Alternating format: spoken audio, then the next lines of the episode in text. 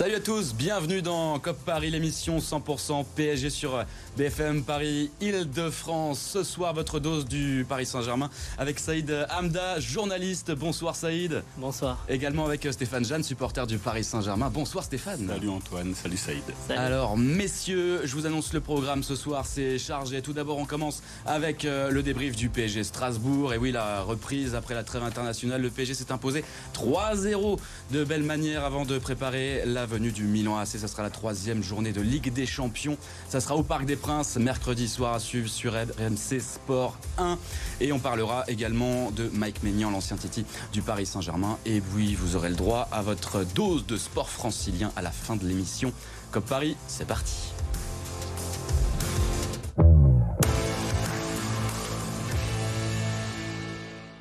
Alors, avant de débattre, messieurs, de nos différents sujets, je vous donne le, le hum, débat, le sondage, pardon, du soir. Hashtag COP Paris. Le PSG va-t-il l'emporter face à l'AC Milan mercredi soir? Réponse de ce sondage. Eh bien, en toute fin d'émission, un petit oui ou un petit non, messieurs, là-dessus? Un petit oui pour moi, ouais. Un petit oui aussi. Ce sera un petit oui. Ça sera un petit oui, mais ça sera au Parc des Princes. Voilà. On y reviendra dans la deuxième partie de l'émission. Tout d'abord, il y avait ce match PSG Strasbourg coincé entre la trêve internationale et donc ce match de Ligue des Champions. Contrairement à la dernière fois, le PSG avait euh, perdu face à Nice en reprise au Parc des Princes 3 buts à 2. Eh bien, le Paris Saint-Germain s'est imposé eh bien, face à Strasbourg 3-0 dans son entre. Je vous donne les buteurs. Il y a Kylian Mbappé qui marque après ce penalty obtenu euh, après une faute sur Gonzalo Ramos. Mbappé qui marque après 4 euh, match sans but sous les couleurs parisiennes. Il y a ensuite ce but refusé à Motiba pour Strasbourg, hors jeu très très limite. Toujours 1-0 pour Paris. Carlos Soler marque sur une passe décisive de Bappé. Et enfin, la grande classe de Fabian Ruiz en deuxième période pour porter le score à 3-0 au classement le Paris Saint-Germain qui était leader à l'issue de ce, match-là. Hein, eh bien, est finalement troisième à l'issue de cette neuvième journée. Monaco et Nice, à la faveur des victoires face à Metz et Marseille, repassent devant le Paris Saint-Germain. Messieurs, tout d'abord, ce match de reprise, qu'en avez-vous pensé? Allez, le supporter, tout d'abord, Stéphane. Bah, pour une fois, on s'en sort pas mal après, euh, enfin entre Ligue des Champions et trêve internationale. Je trouve que l'équipe qui était sur le terrain euh, fait le boulot, euh, il a fait tourner. Euh, il y avait la surprise solaire euh, à la place de Hakimi. J'avoue, j'étais un peu dubitatif et ça s'est plutôt bien passé. Donc non, plutôt satisfait.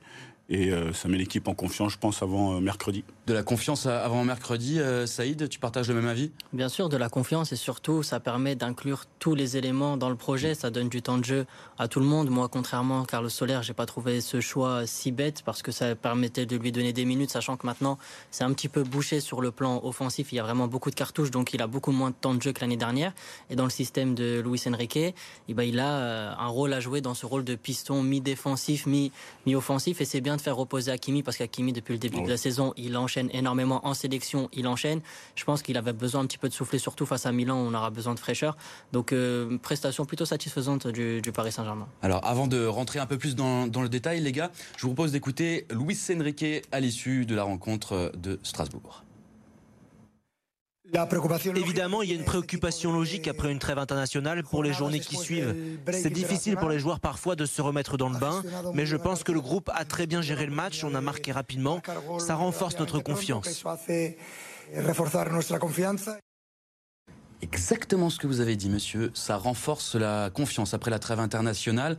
Alors, on va euh, faire des, zooms un peu plus précis sur euh, différents cas. On va revoir la composition euh, de départ. Alors, aligné face à Strasbourg on l'a en, 4-4-2 et finalement euh, dans les faits c'est plutôt un, 3-3-4 euh, on va dire au moment où le PSG a le ballon hein, Donnarumma, Soler, Danilo, Marquinhos, Lucas Hernandez, Kiganglier, Ruiz, Vitinha, Barcola, Ramos, Bappé alors finalement, et en plus les entrants, Dembélé, Colomwani, Mukiele, Kurzawa et Endur, on en reparlera de Levin Kurzawa tout à l'heure. Qu'est-ce que vous avez préféré finalement dans ces nouveaux essais euh, c'est aussi retour de joueurs qui avaient peut-être des, choses à prouver. Euh, Saïd, qu'est-ce que tu as préféré toi? Ce que j'ai préféré, c'est que ça permet à tout le monde de dire il y a une concurrence. Dembélé sur le banc, c'est un choix fort. Colomwani euh, sur le banc, c'est aussi un choix puisque avec Gonzalo Ramos qui coûtait à peu près le, même prix, voilà, on a vraiment deux joueurs de niveau à peu près équivalent. Et tu parlais de la, de la tactique, moi je trouve ça intéressant parce qu'en phase défensive, tu joues un peu en, en 5-3-2 et en phase offensive, tu joues en 3-3-4. Et c'est assez intéressant de voir comment l'équilibre de l'équipe évolue en fonction des phases de jeu quand tu as le ballon et quand tu pas le ballon. Donc c'est assez intéressant. C'est aussi une des grandes différences par rapport à l'année dernière, c'est que l'année dernière, il n'y avait pas cette profondeur de banc. Là, on peut rappeler par exemple que Marco Asensio est toujours euh, blessé, que Nuno Mendes. Un très bon début de saison en plus, Très bon début de saison est toujours blessé et aujourd'hui, on voit pas son absence parce qu'il y a d'autres cartouches qui n'étaient pas le cas l'année dernière. Le seul, on va dire, point faible du, du PSG encore, c'est qu'au milieu de terrain, quand il y a un absent, quand Ugarte ne peut pas jouer, quand Warren ne peut pas jouer, bah, on sent que c'est pas pareil. Qu'il il y a pas manque. profil euh, en doublon derrière, exactement. Il manque quelque chose encore au milieu de terrain. Je pense que si on devait vraiment dire de manière très simple ce qui manquait au PSG, pour moi, il manque encore deux cadres. Un cadre au milieu de terrain et un cadre un peu offensif pour vraiment avoir un équilibre complet. Avec euh, donc on parlait de Carlos euh, Carlos Soler tout à l'heure en, en, piston. Fabien Ruiz, bon, il marque. alors c'est sûr que euh, sa prestation n'est pas non plus euh, grandiose, mais est-ce que finalement aussi dans un match comme ça, Fabien Ruiz, il, monte, euh, on va dire, en grade dans la hiérarchie, ou est-ce qu'il peut venir vraiment concurrencer l'un des trois membres qu'on a titulaires en la personne, dans les personnes de Vitinha, Ugarte et Zahir Emery, Stéphane? Bah, Ce qui est compliqué, c'est que Ugarte et Zahir Emery sont vraiment très bon, très fort. Donc du coup, euh, avoir le, même niveau de jeu qu'Ougarté, parce que c'est ce qu'on lui demande du coup à mhm. Fabien Ruiz. Euh, moi, quand il a le même profil. Non, non, mais voilà, justement.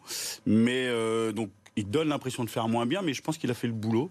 moi, c'est un joueur que j'apprécie, que je trouve classe.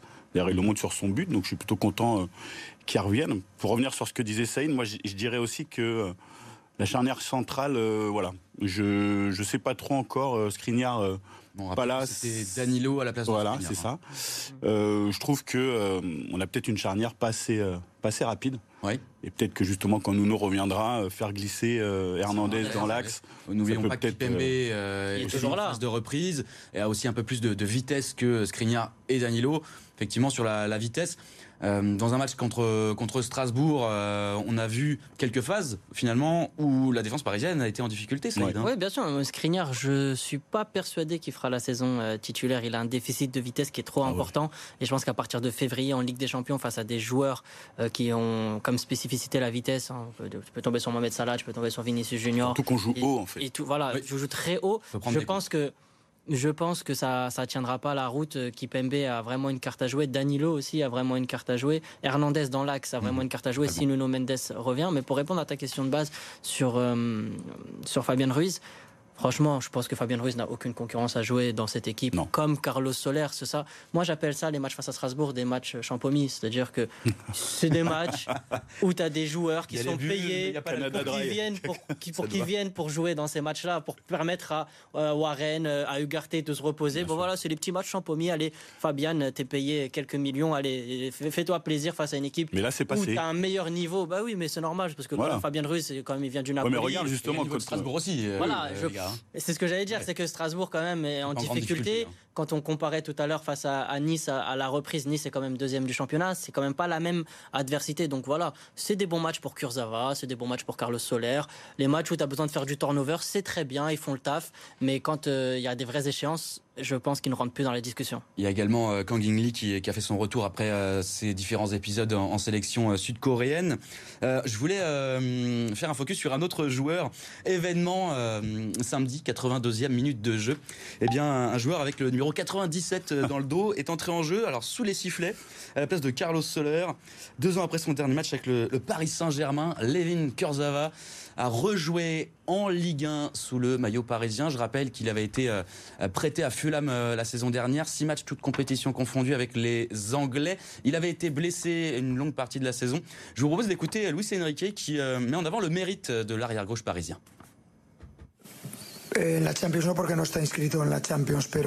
Il n'est pas inscrit en Champions League, mais en Ligue 1 il l'est. C'est un joueur du PSG, un joueur que je connais bien pour l'avoir affronté plusieurs fois. Il a une attitude parfaite au quotidien et à l'entraînement, et je lui donne les minutes de jeu qu'il mérite. Un peu taquin, Jordan Le Sueur dans l'oreillette euh, qui nous dit a les minutes qu'il euh, mérite selon Luis Enrique. Messieurs, ça fait un peu bizarre. On, va dire que nous, on suit le Paris Saint-Germain de très près, donc on, sait qu'il est encore là jusqu'en contrat jusqu'en 2024. Euh, mais finalement, on l'avait un peu oublié. Hein. Ah bah, comeback inattendu. Très sincèrement, quand je le vois rentrer sur le terrain, je me dis waouh. vraiment, et j'étais pas le seul apparemment, puisque le public s'est bien amusé à, à l'accueillir. Mais ouais, pour moi, inattendu. Mais bon, tant mieux pour lui. Saïd, c'est euh, une entrée histoire de ou quelque, il a quelque chose à jouer avec notamment l'absence de Nuno Mendes euh, blessé? Non, je pense que c'est une, euh, une entrée histoire 2. Après, Luis Enrique, c'est vraiment un manager d'homme, donc il permet à Kurzawa de rester concentré, de lui donner de la confiance, de lui dire voilà, je compte sur toi. Mais quand il dit je lui donne les minutes de jeu qu'il mérite, oui, il lui donne des miettes. Quoi. Il le fait jouer 5-6 minutes. Il n'est pas prêt de revoir le vert du gazon avant un petit moment, sauf quand tu le rejoueras Clermont ou Lyon ou des équipes de bas de tableau, sans vouloir tirer sur Lyon, mais c'est par rapport à la dynamique euh, mhm. qu'ils ont aujourd'hui. Donc bon, je pense que c'est une entrée qui est plutôt anecdotique et en plus il est en fin de contrat, donc c'est même pas pour lui redonner un rythme et le vendre, sauf si éventuellement tu veux peut-être en débarrasser au mercato hivernal sur un malentendu euh, en récupérant un ou deux millions symboliques, mais euh, malheureusement, c'était un bon joueur. Il hein, faut le rappeler, c'était quand même un très bon joueur. C'est juste qu'il s'est un petit peu perdu dans sa carrière. et j'ai perdu foi en lui dans le sens où je pense pas qu'il sera capable de récupérer son niveau. Ici au Paris Saint-Germain, il aura besoin de jouer très très régulièrement. Et je pense que l'herbe sera plus verte ailleurs pour lui ailleurs. Effectivement, en tout cas, il aura euh, étraîné son maillot numéro 97 sous le, euh, avec le Paris Saint-Germain euh, ce samedi. On va faire une courte pause dans COP Paris. Je vous annonce le programme à la reprise. Le Milan a ses troisième journée de Ligue des Champions avec un focus sur Mike Maignan, l'ancien Titi parisien et bien entendu les résultats omnisports de vos clubs franciliens. C'est après la pause. À tout de suite.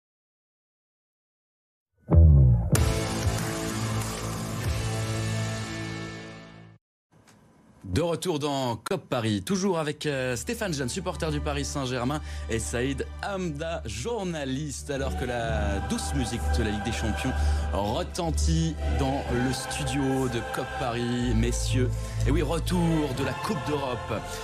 On en parle dans quelques instants avec vous, avec aussi un focus sur euh, Mike Maignan dans quelques instants. Le PSG rendez-vous pour la troisième journée de cette euh, Ligue des Champions. Un petit coup d'œil sur le, groupe des Parisiens avec euh, des joueurs de Newcastle en, tête de ce groupe euh, avec 4 points. Deuxième le Paris Saint-Germain 3 points. Le Milan de match nul 2 points. Dortmund 2 défaites 0 points. C'est très ouvert dans ce groupe. Messieurs, un petit coup d'œil d'abord au résultat du Milan hier, qui a perdu à domicile face à la Juventus Turin. Euh, le Milan avait l'occasion de reprendre la tête de la Série A devant l'Inter Milan, mais euh, le Milan a été battu. But des Turinois euh, signé Locatelli après le carton rouge pour Thio en première période. Et donc Locatelli qui ouvre la marque, tir détourné. Alors il faut savoir que c'était Mirante, hein, le troisième gardien milanais dans les cages, un Maignan suspendu, Sportiello blessé. La mauvaise opération d'ailleurs pour le Milan, hein, qui, euh, qui est à un point du leader interiste et qui voit revenir la Juve à un point. C'est très serré en tête de la Serie A. Messieurs, voilà pour le Milan. Un mot d'ouverture d'abord sur ce débat. Euh, c'est un match déjà décisif. Si on a en plus la tête, en tête pardon, que c'est une double confrontation, troisième et quatrième journée de Ligue des Champions, Saïd. Non, je pense pas que ce soit déjà décisif. Il faut pas aller trop vite en besogne. Quand on regarde, bon, as Newcastle qui est en tête avec 4 points. Le PSG a quand même déjà assuré 3 points. Euh, Milan n'a que 2 points. Donc même si Milan gagne, ils seront à 5, ils distanceront pas le PSG. Dortmund est à 0. Donc je pense qu'il n'y a pas de, décision encore à prendre maintenant. C'est un match qui est très important. Il faut savoir que le PSG, il y a deux PSG. Il y a un PSG à domicile et un mhm. PSG à l'extérieur. Le PSG, vu à hein. Le PSG, ce que j'allais dire, qui s'est fait tabasser à Newcastle, ne sera pas le PSG euh, a priori. Peut-être que je peux me tromper et que dans deux jours, euh, je vais passer pour un abruti, mais je pense que le PSG qui s'est fait tabasser à Newcastle ne sera pas le PSG euh, qui, qui, affrontera Milan. Le PSG est souvent porté au, Parc des Princes et surtout la défaite face à Newcastle a mis une claque pour montrer qu'il n'y a pas de petites équipes parce que sur le papier Newcastle apparaît comme le petit poussé, même s'ils ont fait des gros investissements, que c'est la première ligue, ils ont fait quatrième du championnat.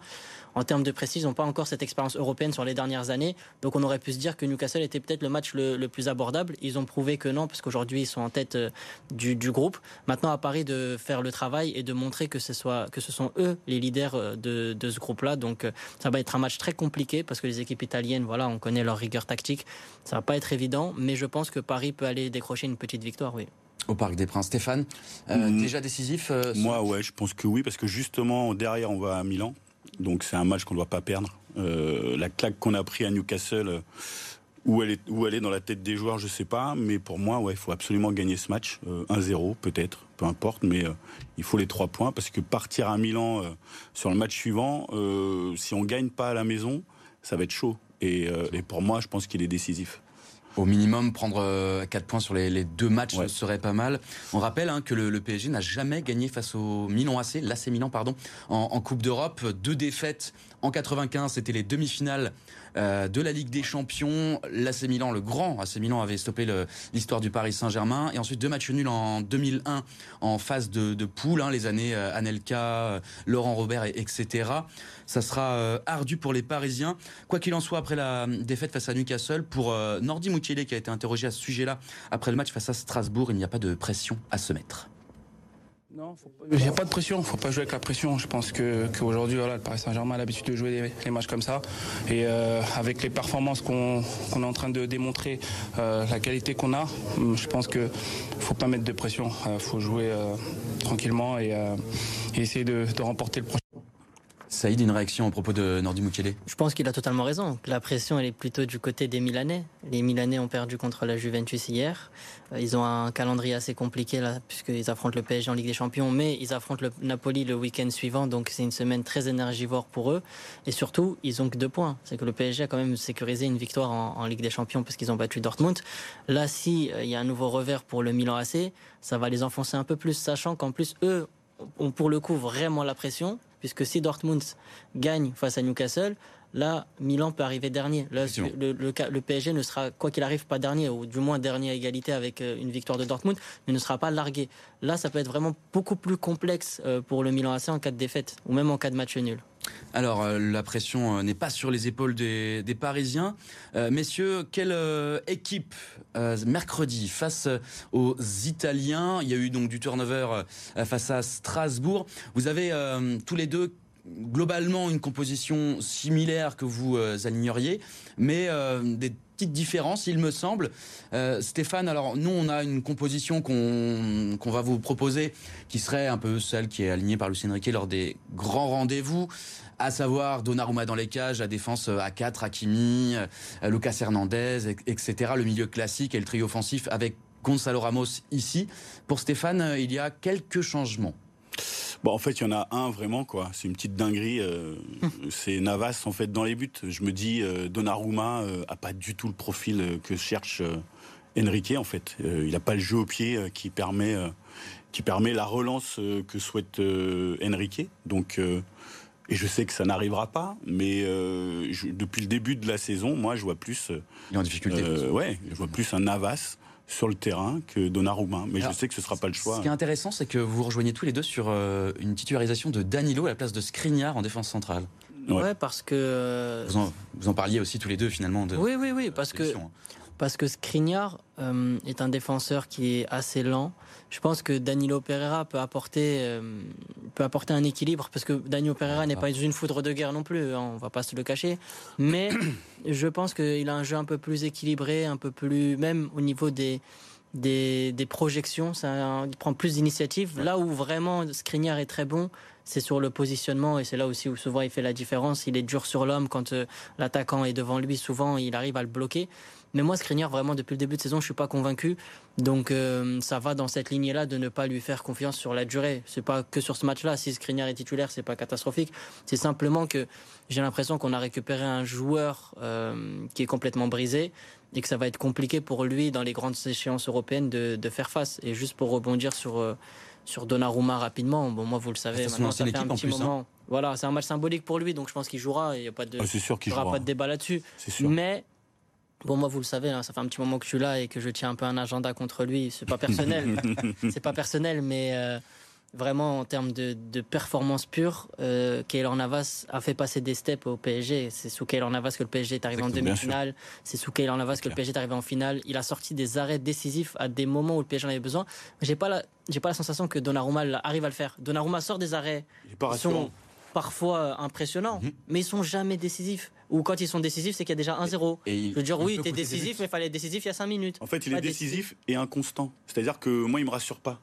Moi, je pense que voilà, il fait pas, les, relances au pied. Pour une défense, c'est pas un gardien rassurant. J'ai l'impression que quand les défenseurs lui font la passe ou les milieux de terrain, eh ben ils hésitent. Il y a une demi seconde d'hésitation en disant si je lui fais la passe, bon, qu'est-ce qu'il va en faire? Et ça, c'est problématique parce que euh, normalement, tu dois faire la passe les yeux fermés à ton gardien et tu sais qu'il va gérer la situation. Là, tu lui fais la passe et tu as un petit stress de 3 secondes et après, la balle finit en tout. moi, je sais qu'il faudrait comme gardien, mais bon, après. On voulait parler de, ah. Mike Maignan. Alors, le temps va être euh, un petit peu court. On va quand même en parler. Et, euh, en tout cas, vous aurez à suivre dans l'avant-match sur Rayon Sport 1 mercredi un super sujet sur Mike Maignan. Pourquoi le PSG n'a-t-il pas gardé Maignan? Eh ben, On en parle en tout cas avec vous. Mike, Mike Maignan, 28 ans, 11 sélections d'équipe de France. Il s'est installé avec les Bleus. Il est champion d'Italie 2021-2022 énorme euh, carrière euh, maintenant pour Mike Maignan, hein, champion, de France avec Lille euh, également. C'est le grand danger finalement pour les Parisiens mercredi? Ouais, ouais, ouais, je pense. déjà, je n'ai jamais compris que ce gars quitte le PSG, quoi. Il n'a jamais joué sous les couleurs Moi, ça a été un truc une dizaine de feuilles de match. Qui n'est jamais, euh, qui n'est jamais joué avec le PSG, qui n'est pas été conservé par le PSG. Aujourd'hui, voilà, euh, je sais pas ce que ce que sera son avenir, mais euh, voilà, il y a peut-être une question qui se pose. quel sera l'avenir de fin de contrat en 2026 26, il me semble. Négociation un peu compliquée. Très quand même dans longtemps, 2026. Oui, mais négociation un peu compliquée. Alors, est-ce que parfois on peut se servir aussi des, des produits Oui, mais après Mac Maignan, la dernière fois, quand il avait été interrogé, je me souviens sur le fait de jouer contre le PSG, il avait dit que ça lui faisait ni chaud ni froid. Je pense qu'à un moment donné, les joueurs joueurs, certes, ont un, affect, mais ils sont assez professionnels. C'était le cas de Kingsley Coman.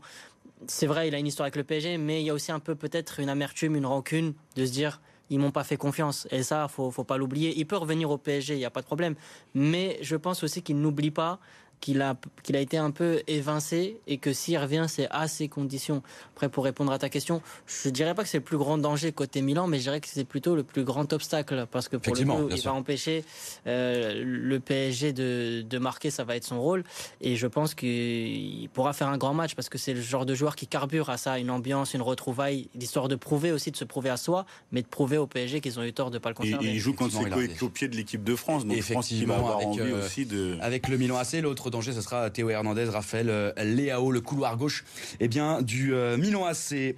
Un petit coup d'œil au sondage. La question, le PSG va-t-il gagner de mercredi face à eh bien, au Milan AC 70% de oui, 31 pour 30%. 30% de non. Donc, et oui, forcément, il partage euh, votre avis, les suiveurs de COP Paris. Mesdames et messieurs, puisqu'il n'y a pas que le PSG dans la vie, je vous propose tout de suite un, un coup d'œil sur les résultats sportifs de votre région. C'est commenté préparé par Roxane Lakouska. Parisienne en démonstration à Lille, quelques jours après avoir réussi à se qualifier pour les poules de la Ligue des champions féminines, les joueuses de Jocelyn Prêcheur étaient de retour aux affaires en D1 Arkema samedi. Et même privé de plusieurs de ses cadres, Paris n'a pas fait dans la demi-mesure sur la pelouse du LOSC. C'est Marie-Antoinette Catoto qui ouvre le score pour le PSG, son premier but depuis sa grave blessure au genou contractée en juillet 2022. Une délivrance pour l'attaquante et son club. Les autres réalisations sont signées Shawinga, Baltimore et Vanguard. Score final 4-0. En basket, les Mets de Boulogne-le-Valois ont perdu 81-87 sur leur parquet face à Blois. Un début de championnat compliqué pour l'ancien club de Wembanyama qui pointe à la dernière place du classement. Pourtant devant de 15 points à la pause, les hommes de Vincent Collet se sont complètement effondrés au retour des vestiaires en encaissant 29 points à 10. Malgré un dernier carton plus serré, les Mets s'inclinent finalement 81-87. Le Paris Basket a de son côté renoué avec la victoire après sa défaite face au Portel lors de la dernière journée de Betclic Elite. Sur le parquet de Nanterre, les Parisiens ont inscrit 98 points contre 67 pour leurs adversaires. Une domination sans partage menée par deux hommes en forme, TJ Shorts et Tyson Wards, auteurs de 18 points chacun. Ce week-end à Roland-Garros se tenait l'une des compétitions les plus importantes de breakdance. À 9 mois des JO de Paris, 8000 personnes sont venues assister à la finale de la Red Bull BC One. B-Boy Dan, seul français déjà qualifié pour les Jeux, s'est incliné face au coréen B-Boy Hong. Big Girl Sissi s'est-elle fait éliminer en quart de finale par la japonaise Big Girl Ami. La jeune française de 16 ans n'a pas encore décroché son ticket pour les JO. Pour rappel, l'été prochain, les épreuves de breakdance se tiendront sur la place de la Concorde. Eh bien, cette émission touche à sa fin. Messieurs, mercredi, Paris Saint-Germain-Milan. Un prono. Stéphane 2-1 pour Paris. 2-1 pour Paris pour Stéphane Pareil, 2-1 pour Paris. 2-1 pour Saïd pour le, le Paris Saint-Germain. Cette émission est donc terminée. Merci à Jordan Le Sueur et aux équipes techniques autour de lui. Également un petit coucou à Julien Taxis qui se remet et que vous retrouverez lundi prochain. Retour de l'information sur BFM Paris de France. Bye bye.